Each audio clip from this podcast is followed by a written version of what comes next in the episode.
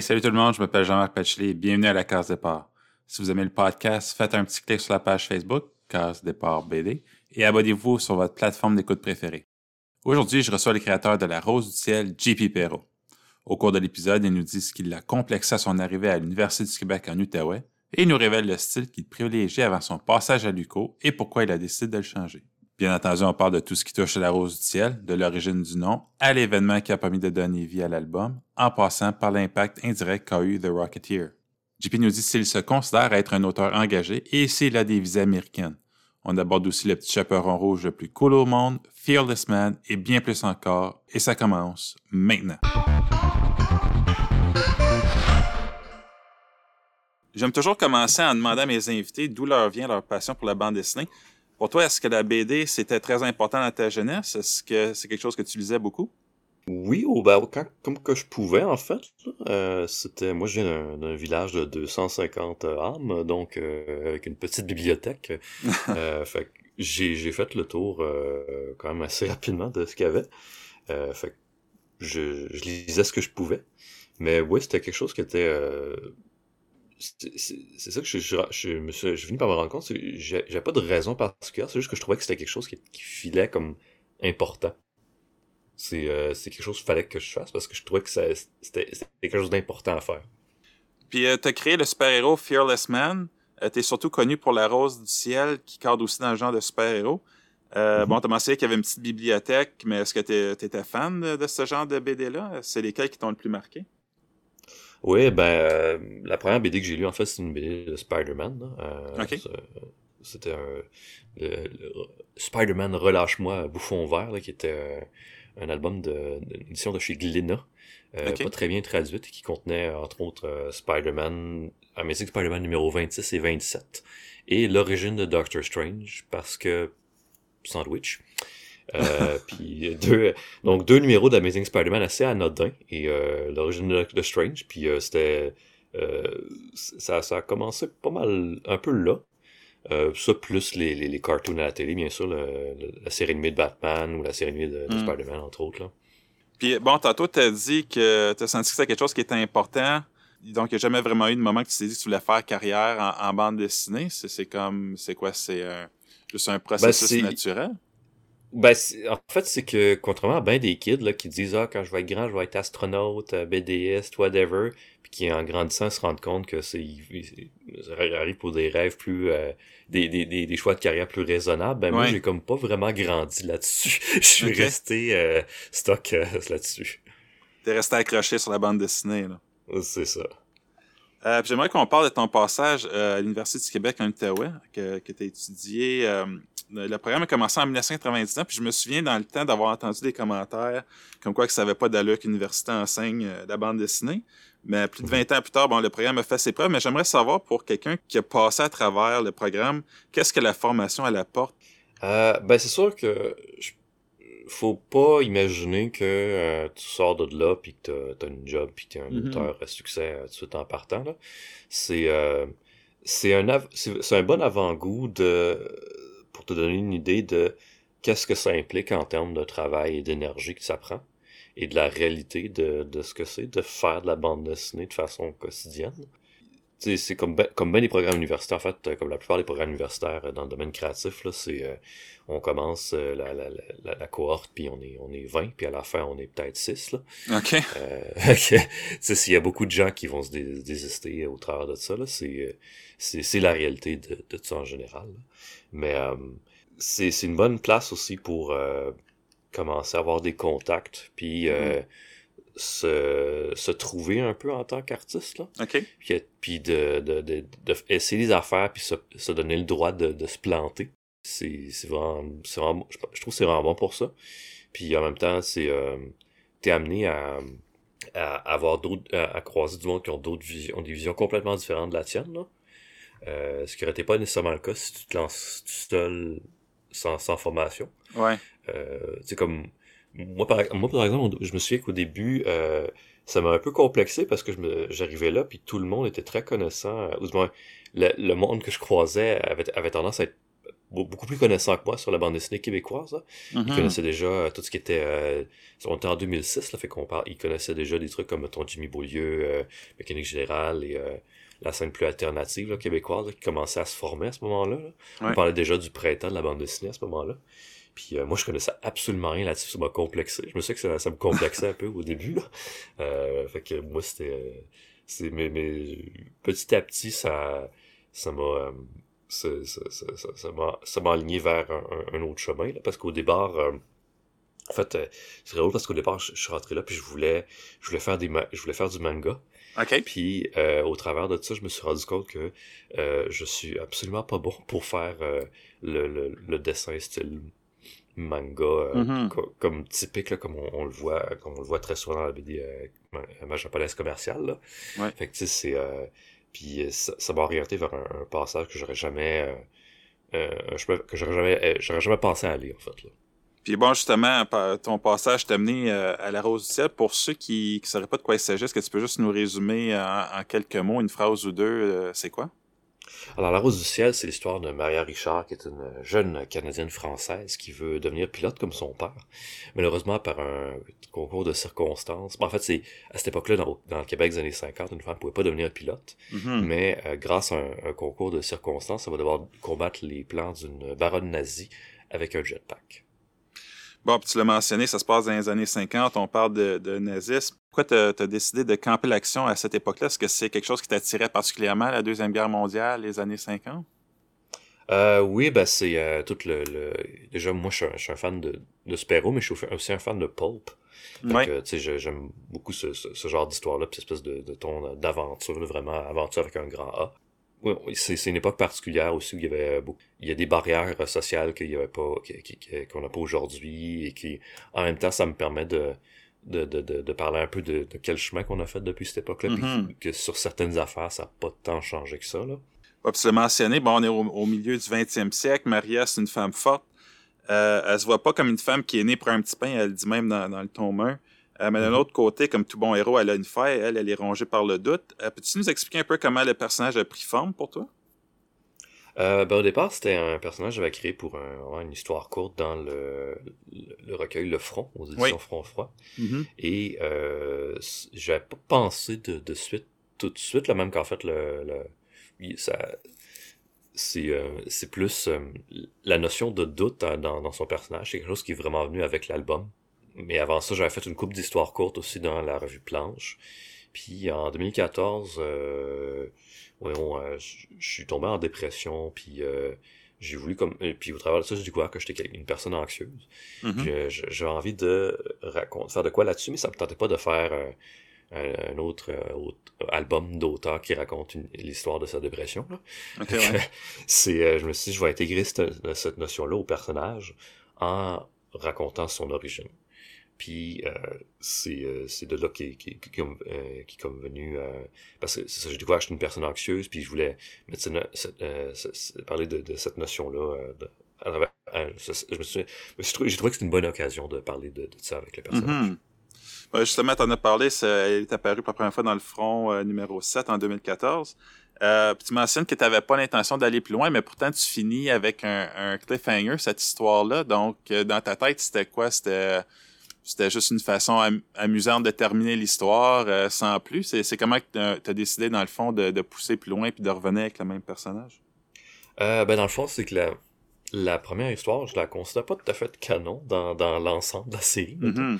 C'est que c'est il y a, y a, comme une ambiguïté que c'est peut-être une fabulation de la petite fille qui fait des dessins, qui rêve justement de, de, de, de d'avion et tout ça. Là. Puis à la fin, euh, on est comme il y a comme une ambiguïté à savoir est-ce que c'est vrai ou non. Puis je sais pas si j'ai je pense pas que c'est tout à fait clair, mais dans, dans mon idée, c'est que dans le fond, euh, je, voyais un peu que cette fille, cette fillette là, euh, c'était un peu la, si on considère l'époque, c'était un peu la génération qu'elle allait commencer, qu'elle allait être dans la deuxième vague féministe des années 70, puis qu'elle allait justement poursuivre le combat de, de Maria et la Rose du ciel, si on veut. Puis dans le, le tome 1, je sais que tu, tu, montres un peu d'où vient le nom Rose du ciel, mais pour toi en tant que créateur, c'est comment que tu as trouvé le nom? Est-ce que ça a un lien avec euh, la Rose des vents? Euh, non, mais tout le monde accroche le, le, le nom euh, Rose du, vont dire Rose du vent au lieu de Rose du ciel, mais Ouais. c'est euh, non au départ c'est vraiment euh, c'est c'est c'est très poche à dire mais c'est juste parce que je trouvais que ça sonnait cool. c'est juste que c'est c'est euh, c'est un peu à, à l'image des, des noms de pilotes comme le Baron Rouge, Ouais. de Black Hawk, tu sais c'était c'est plus vraiment un, un nom de pilote là. OK. T'as as mentionné que c'était publié dans Front, en planche. Bon, la première histoire, tu dis que ça fait peut-être pas partie, euh, c'est peut-être pas canon, mais est-ce que ça t'a permis quand même de mieux cerner le personnage puis de bâtir vers justement un album? Ou est-ce que c'était peut-être même permis de voir qu'est-ce qui fonctionnait, qu'est-ce qui fonctionnait pas? Comme tu dis, peut-être l'histoire 1, on la met de côté. Euh, ben, je, à, à ce point-là, je, je pense que j'ai toujours des moyens de, de, de, de ramener ça pour que ça soit canon ou, ou pas, là, finalement. Mhm. Mais euh, au départ, je visais d'abord des, des histoires courtes. Parce que le, les sollicitations pour la revue planche avaient commencé à pas longtemps Oui. après. Fait que là, je, je, ah, je me suis dit que c'était un bon filon pour euh, continuer d'exploiter euh, cette série-là. Puis euh, je me, suis, dit- me disais qu'éventuellement, ça serait le fun d'avoir un, un recueil avec toutes les histoires. Là. Puis, euh, voyons, euh, petit à petit, l'idée du- de, l'album euh, est arrivée aussi. là. Puis les allusions au légendaire Maurice Richard abondent dans ta série, que ce soit avec l'héroïne qui s'appelle euh, Maria Richard, il y a le jetpack qu'elle porte euh, qui s'appelle un Rocket Pack, euh, sur Mhm. lequel on voit le numéro 9. C'est pourquoi que tu as choisi de, de tirer autant de, de références à Maurice Richard dans ta série? Euh, ben déjà de dire, je suis absolument pas fan de hockey, mais euh, je, je considère l'importance assez, euh, une assez bonne importance dans le, Maurice- de Maurice Richard dans l'histoire euh, du Québec et euh, normalement dans la Révolution tranquille. Et euh, donc c'était un peu de, c'était un peu de faire un, un pendant imaginaire de Maurice Richard parce que dans un sens la Rose du ciel là-bas elle se bat aussi contre l'obscurantisme.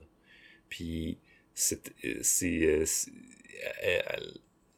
elle, a un peu la, la lumière dans, dans les ténèbres si on veut là. Oui. Puis Maurice Richard, c'est un peu ça aussi. C'est euh, c'est euh, lui qui a donné un peu la flamèche pour amener la Révolution tranquille et, et battre l'obscurantisme. Puis moi, la première fois que j'ai vu euh, une image de la Rose du Ciel, j'ai tout de suite pensé à The Rocketeer.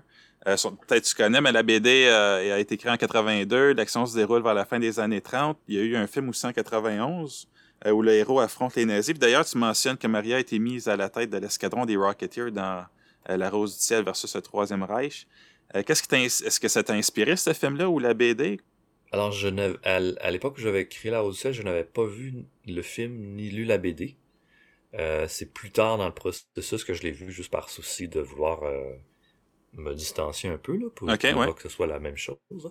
Euh, mais non, c'était pas, c'était pas une inspiration, c'était euh, parce que le- pour moi le, le, le Rocket Pack, ça, puis le, le, le Jetpack, ce genre de technologie là, ça fitait dans l'esprit Mhm. euh, pulp. Euh, c'est pour ça entre autres qu'à un moment donné aussi, euh, j'ai comme un peu distance. J'ai vu que Rocketeer ça se passe dans les années 30.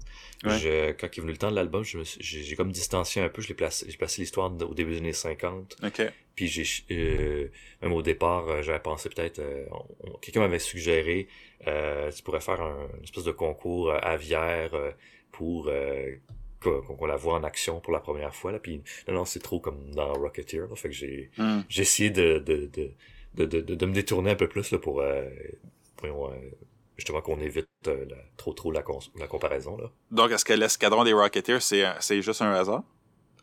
Euh, ben, en fait, c'est que j'ai cherché le, le, le, le, le, le, terme, c'était quoi? Euh, je, je connaissais, je, connaissais à ce moment-là Rocketeer, là, le terme, mais Ouais. je cherchais le, le terme pour euh, jetpack à Ah, ce moment-là, où, euh, on, euh, un escadron de, de, de, personnes qui, qui, et qui se battent avec des, des, des rocket packs, Mhm. puis c'est le, le seul terme que j'avais trouvé comme tel. Il n'y avait pas d'équivalent français. À ce, à ce jour, je sais, je suis pas tout à fait sûr si euh, il y, a, y a un équivalent ou euh, si euh, je pense moment donné, dans une des histoires courtes, j'ai mis voltigeur là, mais je sais pas. Je, je, faudrait, faudrait, je, faudrait je, je ressens mes recherches là-dessus. Puis bon, euh, le style de la Rose du Ciel, c'est très rétro et moderne en même temps. Euh, moi, ça m'a fait penser un peu à la BD de New Frontier de Darwin Cook. Euh, de qui tu tires tes influences pour ton style de dessin ou ton style d'histoire? Euh, ben c'est ça, c'est euh, c'est Darwin Cook euh, beaucoup là, de surtout euh, de New Frontier qui est euh, au départ un album que j'avais aimé mais qui avec le temps m'a comme il a comme eu vraiment une. Il, grew on me. Ouais. Il, a, il, a, eu de la, il a gagné de l'influence en moi, là. Puis, mm-hmm. surtout mon, et mon amour de la série animée de Batman, aussi ça s'embrique, ça s'embriquait complètement là-dedans. Oui. Puis, en fait aussi, c'est que quand j'ai fini l'université, moi je comptais pas, je comptais plus me tirer vers le scénario parce que j'étais vraiment pas très très hot en dessin. Mais à force euh, de me pratiquer et de pas avoir de job et donc de pas avoir plus de temps pour me pratiquer, ben je suis devenu comme un peu meilleur avec le temps. Et euh, c'est, ça, ça m'a mené vers euh, ce style-là que j'aurais jamais pensé être capable de, de, de, de fournir au départ. Donc, tu as un intérêt pour les super-héros classiques, si je comprends bien. Ouais, vraiment, l'aspect rétro, là, c'est quelque chose qui, qui m'attire. J'aime j'aime la bande dessinée classique de super aussi. Là. Fait que euh, c'est, c'est, quelque chose qui se rejoint. Là. Puis tu as mentionné l'aventure avec un grand A. Est-ce que tu as des, des exemples de, de, séries, de films ou de, de bandes dessinées, justement, qui, qui t'influencent? Oui, ben il y a Indiana Jones, euh, c'est bien sûr. Euh, il y a Blake et Mortimer qui est en fait le, qui est une des, des, des un des sparks d'inspiration qui m'a une des, des, des, sparks d'inspiration qui m'a mené vers la rose du ciel d'ailleurs. Parce que euh, je trouvais ça drôle parce qu'en lisant le, le, premier tome du secret de l'espadon, euh, les, en dedans de trois cases, il installe le contact de la troisième guerre mondiale que genre euh, les Chinois ont comme tout pété en dans trois cases. Mais je trouvais ça drôle. Puis fait que je, je, trouvais ça drôle, mais ça, je pourrais essayer de faire la même affaire, mais en dedans de deux cases. Finalement, mm. j'ai réussi à le faire en une case? Puis c'est euh, c'est de fil en aiguille, je suis arrivé à ça, le jetpack et tout là. Puis euh, euh puis ouais là, ce, ce genre de série là, forcément RG aussi, ça, ça, ça a longtemps été une, ça, ça a longtemps été dans, dans, mon background. Pour son, son style euh, narratif ou pour son style visuel? Euh, ben, le style narratif, oui, dans un sens, parce que, tu sais, euh, euh, dans, dans RG, il y a souvent l'espèce de, poursuite du mouvement, là, que dans le fond, c'est comme un Rube, Goldberg machine, qui est comme une, une, réaction qui entraîne une autre réaction qui entraîne une autre réaction. Là, c'est, mm-hmm. puis c'est, un peu ça que j'essaie de mettre dans, dans mes, mes scènes d'action, là, souvent. Puis euh, le, le, style visuel, puis l'époque aussi, là, ça, c'est quelque chose qui, qui me penche au sabot, là.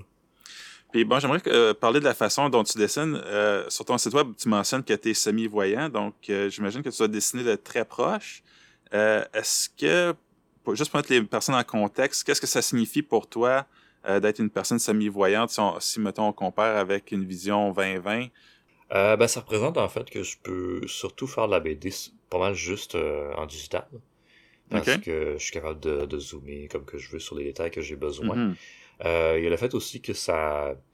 Euh, j'ai besoin de faire plus de, de recherche pour voir les détails de comment quelque chose a de l'air. là. Euh, fait que, tu sais, il y a, y a, des il y a des choses que j'ajoute à mon lexique visuel, entre guillemets, mm-hmm. euh, que ça m'a pris bien des années avant de me rendre compte que c'était vrai, comme mettons, je sais pas moi, euh, euh, quand il pleut, l'eau qui, le, rebond de l'eau quand elle tombe par terre, là, c'est quelque chose que j'ai, ça m'a pris longtemps avant de comprendre, puis souvent, euh, je vais voir des détails que des dessinateurs font, puis là, j'essaie, j'essaie de saisir pourquoi ils font ça, mm-hmm. en, en, observant ensuite le détail, euh, dans la vraie vie. Ok, là, je comprends pourquoi ils font ça, fait que je vais essayer de d'interpréter à ma façon ce genre de détails-là. Puis ça, est-ce que ça, ça pose des défis sur, euh, mettons, voir le big picture là, quand tu travailles sur une page? Parce que tu mentionnes qu'il faut que tu ailles faire des zooms, tout ça. Est-ce que ça te permet quand même d'avoir ta vue d'ensemble de, de, ce que tu fais? Ou tu laisses tout dans ta tête, dans le fond, puis tu, tu y vas comme ça? Euh, ben pour la vue d'ensemble, je pense que je suis pas si pire que ça. Euh, mais c'est surtout pour le, le, temps de production, parce que plus tu zoomes, plus tu vas dans des tailles qui sont peut-être trop euh, trop petits pour que ce soit imprimable déjà. Fait qu'il faut, euh, faut souvent que je me donne à essayer de, de reculer quand même assez, assez, assez régulièrement pour être capable de, de rentrer dans les délais, parce que sinon ça prendrait juste trop de temps. Puis c'est... il faut, faut, faut s'habituer dans le fond. là. Puis en 2018, tu as sorti euh, aussi le balado sur le masque toxique qu'on peut encore écouter sur le site web de la librairie Z. Euh, c'est sorti conjointement avec euh, le tome 1 de La Rose du Ciel. premièrement, comment est-ce que ce projet-là en est venu à naître? Euh, ben dans le fond, j'avais approché euh, Jean-Dominique Leduc et Christian Vielle, la librairie Z, mm-hmm. pour euh, le lancement parce qu'on se connaissait bien, puis pourquoi pas. Puis on cherchait une idée de comment c'est bien beau sortir une table avec un auteur puis dans une librairie, mais il faut trouver. J'aime ça trouver une, meilleure excuse pour que les gens lèvent leurs fesses de leur siège pour venir au lancement. Fait que au départ, euh, puis la journée, on se dit, OK, on, y pense, puis on en revient là-dessus. Puis la journée même, je, pose ma tête sur mon oreiller pour aller au lit, puis euh, j'ai l'idée tout de suite de faire un radio-roman.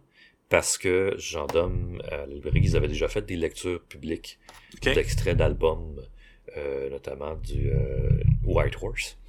Et je, je, me suis dit que, mais là, vu que le truc est assez visuel, mm-hmm. ça marcherait moins, sauf que c'est tellement dans une ça s'inscrit dans une vieille tradition puis une vieille un vieux type de narration ça pourrait être cool de faire un radio-roman comme à l'époque mm-hmm.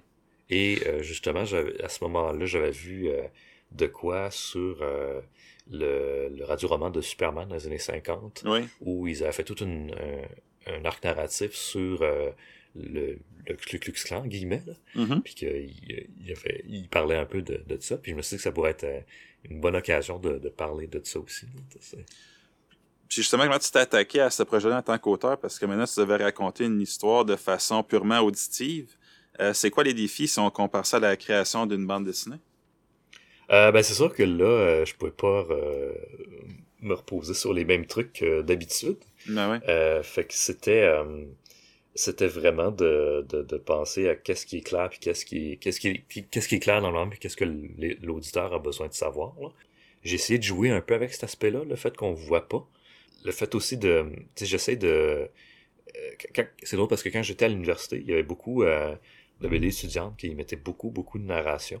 Hmm. dans leur texte, puis même que tu n'avais aucun dialogue, souvent c'était juste de la narration. Puis c'est quelque chose qu'avec le temps, je me suis comme j'ai essayé de me détourner, genre par parce que je, suis normal, là. Mais tu sais, c'était pour euh, faire le moins de, de, de narration possible. Puis là, j'ai été.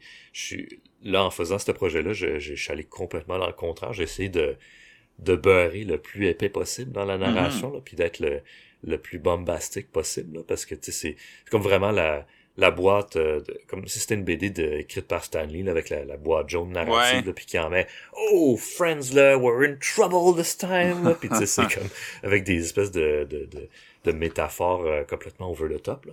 Bon, puis justement, tu parles de, de narration, euh, tu as parlé de, du radio-roman de, de Superman.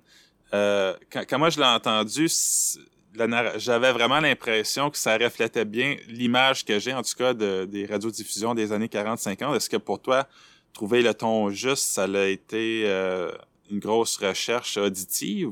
Euh, ben j'ai j'ai écouté quel j'avais déjà écouté quelques radioromans du du Shadow.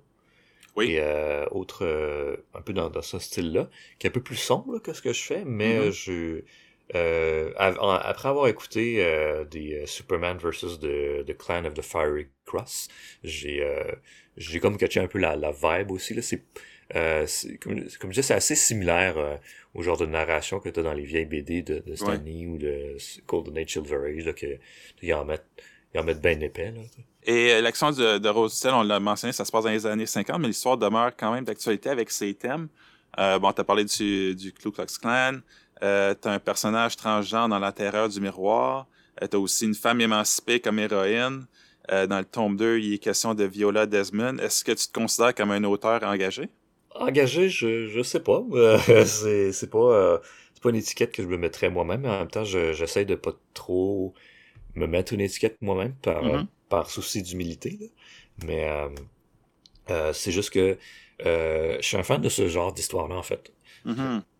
Je suis un fan de ce genre d'histoire-là, entre autres Twilight Zone ou la série originale de Star Trek, là, qui a comme des des, des messages assez forts, entre autres euh, la run de Neil Adams puis de Neil O'Neill sur euh, Green Lantern, Green Arrow, là, qui ont des thématiques euh, quand même assez, assez fortes dans, dans l'actuel. Ouais. Puis je c'est, juste moi, c'est, c'est, le genre d'histoire qui me fait triper. Donc, est-ce que ça a été une décision euh, que, que tu as prise consciemment ou c'est justement vu que tu es fan, ça s'est fait tout seul en quelque sorte que les, les histoires que tu imagines incorpore des genres de, de, de, messages en même temps? c'est sûr que tu sais, j'essaie des fois d'avoir aussi des histoires qui sont un peu plus légères, parce que je veux pas mm-hmm. être non plus le, le, aujourd'hui la leçon de à chaque fois. mais euh, tu sais, c'est euh, c'est pour moi c'est important que les super-héros ils se battent pour ils se battent pour le le the little guy. Ouais. La, la personne qui en le bien commun en quelque sorte. ouais, c'est ça pour le bien commun. Fait que tu sais c'est c'est c'est normal que ce genre de personnage là soit confronté à ce genre de questions là. Puis l'année passée, tu as publié le deuxième tome euh, de La Rose du Ciel. Cette fois-ci, ça, ça, parle d'une arrivée extraterrestre. Euh, est-ce que tu as fait le choix d'histoire qui était très populaire euh, au cinéma dans les années 50 justement parce que ça se passe dans les 50, donc ça, reflétait bien? Ou c'est parce que c'était pour toi la chance de parler d'asservissement sous un autre angle parce que tu en avais aussi traité dans le tome 1? ben c'est... en fait, c'est c'était une occasion pour moi de, un, agrandir, agrandir l'univers. Pour montrer euh, quand même assez tôt que ok c'est c'est plus gros, beaucoup plus gros que ce qu'on avait vu auparavant. Mm-hmm. Et euh, en même temps aussi, j'avais euh, il y avait il y avait un peu une inspiration du film The Day the Earth Stood Still. Pas, pas le remake, mais l'original des années 50. Mm-hmm. D'ailleurs, il y a un des personnages, Trog, qui est le, à l'envers, c'est Gort, qui est l'androïde du, du film et euh, en hommage. Et euh, ben oui, c'était aussi une occasion de, de parler, de, de, faire une espèce de situation parallèle entre euh, Viola Desmond et euh, l'asservissement. C'était un peu le, le, jeu narratif que je, que je m'étais donné là, ce coup-ci. Puis euh, tu remercies tes amis et ta famille pour leur soutien conditionnel durant les neuf mois de production qui ont vu les limites de ta santé mentale et physique être continuellement repoussées. Euh, c'est quoi qui est arrivé pendant la création du tome 2? Eh ben, je suis tombé en burn-out à un moment donné, parce que, oh. comme tu l'as dit, euh, faire un album de 102 pages couleur en 9 mois, ne faites pas ça à la maison. Même si vous êtes un professionnel, ne faites pas ça. Euh, en 9 mois, tu parles scénarisation en plus de, de tous le, les dessins des 102 pages. Euh, ben en fait, la scénarisation était quand même déjà, déjà faite. Okay. là, on parle vraiment de découpage, crayonné, ancrage, couleur en 9 mois. C'est assez intense. Oui, c'est quoi le rythme? À quoi ça ressemble ce rythme-là de 102 pages en 9 mois? Ben, au début, c'était pas si pire. J'avais un, quota d'à peu près l'équivalent de deux planches par semaine. Mais euh, ce qui est arrivé, c'est qu'à un moment donné, durant le mois de novembre, je me suis blessé euh, au cou. Et euh, j'ai été comme stallé pendant un bon deux, trois semaines. Hmm. À cause il a fallu que j'aille faire des, des séances voyons, de, de, physio. Et euh, donc, euh, ça m'a mis beaucoup de retard. Et donc, j'ai essayé de pédaler plus pour euh, rattraper le retard. Ah. Donc, ça m'a ça m'a amené mon niveau de fatigue à la moitié du projet, le, niveau de fatigue que j'aurais dû avoir vers la fin. Fait que c'est, je suis pas allé voir ma famille durant le temps des fêtes à cause fallait que je, je fournisse. Mm-hmm. je, je, je, ne faisais que travailler. Et à un moment donné, une situation à mon emploi a fait que je travaille, je travaille pour une une centrale d'appel à domicile. Puis euh, à ce moment-là, il faisait, il refaisait le système informatique, donc il fallait que j'aille au centre d'appel pour travailler. Fait que là, ça faisait que j'avais beaucoup moins de temps pour hmm. dessiner encore. Fait que là, ça m'a comme ça a été la, la, l'affaire qui a fait tomber le château de cartes, là, si on veut. Là. Est-ce que tu as eu des doutes sur le fait que tu allais réussir à, à la sortir dans, dans les délais? Euh, oui, puis honnêtement, à refaire ça, là, c'est, euh, c'est entièrement de ma faute parce que c'est pas un délai que l'éditeur m'avait imposé, même qu'on mm. m'a offert de, de repousser le délai, mais moi, c'était comme un, un défi que je m'étais donné de, de le faire en neuf mois. Puis, euh, tu sais, là, j'ai, j'ai, j'ai, réussi, là, mais j'ai vu euh, c'était quoi le, le threshold à ne pas passer, là, puis ça, c'était, là, tu sais. J'aimerais qu'on parle euh, rapidement du, de tes livres, Le Petit Chaperon Rouge le plus cool au monde et Le Petit Chaperon Rouge le plus cool au monde 2. Juste parce que j'aime les titres, c'est sorti en 2009 et 2011.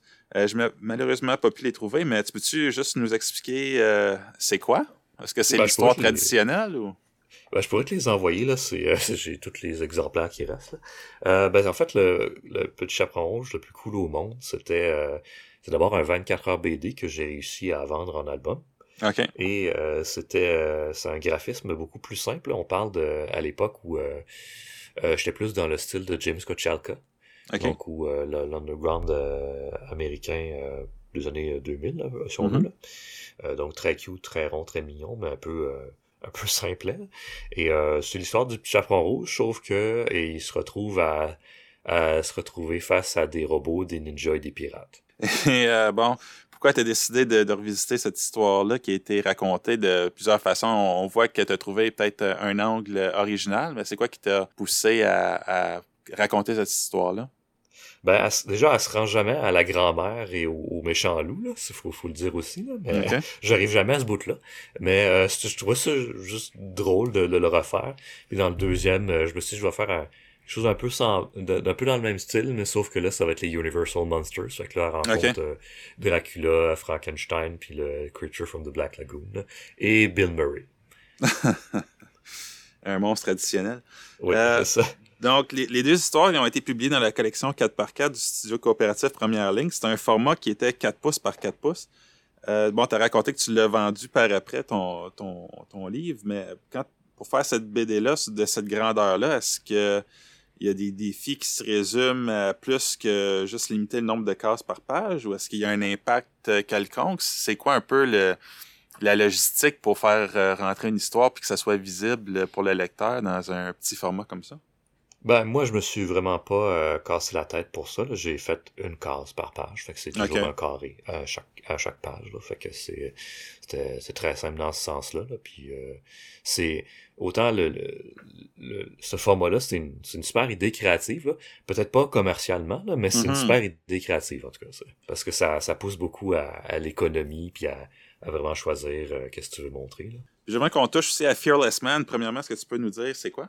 Alors, euh, Fearless Man, c'est un personnage que j'avais créé à l'université qui s'appelait l'homme sans peur euh, à ce moment-là. Et euh, c'est un personnage euh, qui, qui est un peu dans la vieille tradition des super-héros, sauf que lui, mm-hmm. il arrive toujours pour empirer la situation, en fait. OK. Puis c'était de l'humour très très noir au début là. Il y a même un ou deux strips, c'était des strips, puis il y a un ou deux de ces strips là que je je j'espère ne pas trop euh, qu'on que ça resurface parce que c'était vraiment trop dark là, pour mes goûts aujourd'hui. OK. ça, ça m'empêcherait d'obtenir tout poste euh, sérieux dans une administration euh, législative, ça c'est Bon, ben, pèse de tout de suite. Ouais, c'est ça. puis ensuite, ça a viré que après l'université, je me suis dit ça j'aimerais ça continuer d'exploiter le personnage, puis mais j'ai comme pas encore le l'habileté pour vraiment écrire un, scénario de longue forme, puis je voulais mm-hmm. pitcher ça des éditeurs américains. Je me suis allié à un de mes amis, euh, Antoine Joie, là, pour euh, qui m'aide à, scénariser ça, puis mm-hmm. euh, moi, avec mon dessin. Tu as mentionné justement que tu voulais que ça, ça passe aux, États-Unis. Est-ce que tu aimerais toujours publier? On sait, on connaît ton amour pour les super-héros. Est-ce que c'est un de tes objectifs de, de publier quelque chose aux États-Unis? C'est pas un de mes objectifs, mais j'avoue que ça serait, ça serait hot. Euh, surtout que ça paye bien, pour dans certains cas. Mais euh, c'est pas, euh, pas un objectif final. Là. Je rêve pas nécessairement de dessiner Spider-Man ou Daredevil ou whatever. Là. C'est, je, puis je sais pas, puis, aussi un peu l'aspect que je sais pas jusqu'à quel point ça me désenchanterait de mm. ces personnages-là parce que c'est il y a, y, a, y a, beaucoup de, de, contraintes aussi à travailler euh, dans, avec ces, ces, ces matériels-là parce que déjà il y a le toute la question du délai de fournir mensuellement. Oui. Et ensuite euh, que tu tu, tu travailles avec des, des jouets qui valent des millions de dollars mm-hmm. et qu'il faut que tu faut que tu, tu peux pas tu peux pas tout faire ce que tu veux avec ça. Ouais. il y a, il y a un peu cet aspect-là que je me demande jusqu'à quel point euh, ça, ça me désenchanterait de, de, de, faire ça. Mais si on t'étalait toutes devant toi, ça serait lequel que tu choisirais? Eh boy, ça c'est la, question à 1000 dollars. Euh, c'est, euh, euh, j'avoue, je sais pas parce que les au final, je les aime toutes un peu. Mm-hmm. Euh, c'est sûr que le fait d'être une personne de, de, basse vision, il y aurait probablement quelque chose à dire avec Daredevil. Ah ouais avec un, angle peut-être que, qui n'est pas tant exploité. Là. Mm-hmm. Mais euh, c'est sûr que ça, ça, serait, ça serait pas mal compléter la boucle aussi de, de faire une BD de Spider-Man aussi. Euh, euh, l'entrevue arrive à, sa fin, donc les deux, pour les deux dernières questions, je, pose tout le temps les, les mêmes aux invités. Selon toi, ce serait quelle BD ou série que nos auditeurs devraient absolument découvrir? C'est sûr que dans le genre du super-héros, on pourrait dire Watchmen. Mais c'est peut-être un peu trop lourd et un peu trop euh, chargé en background pour mm-hmm. euh, une première lecture, une introduction au genre. Fait que moi, j'ai tendance à souvent envoyer le monde vers... si chaque sont capables de supporter le, la, narration de v'là 50 ans, je vais les envoyer souvent vers le run de Green Lantern, Green Arrow de Denis O'Neill. Parce que c'est quelque chose qui défonce beaucoup d'a priori sur le, genre du super-héros. Mm-hmm. Euh, que c'est euh, ah tu sais euh, c'est juste du truc pour du du, du riganisme puis ça n'a pas vraiment de fond puis c'est juste des du monde en stretch qui se battent mm-hmm. tu sais ça va plus loin que que ce, ce genre d'a priori là sinon dans la BD plus moderne j'enverrais peut-être le monde vers quelque chose comme Hawkeye de David Aja et Matt Fraction ou Daredevil aussi, c'est quelque chose qui, euh, qui, est assez, qui est assez bon à suggérer parce que c'est souvent bon. Présentement, il y a Chip Zdarsky qui fait un très bon run. Le run d'avant de Charles Soule aussi. Elle prend du temps à démarrer, mais vraiment excellente. C'est vraiment une série qui a, beaucoup de constance dans sa qualité. Mm-hmm. Et euh, finalement, pour les illustrateurs ou les scénaristes qui nous écoutent, ce serait quoi les conseils que tu leur donnerais pour pousser leur style encore plus loin?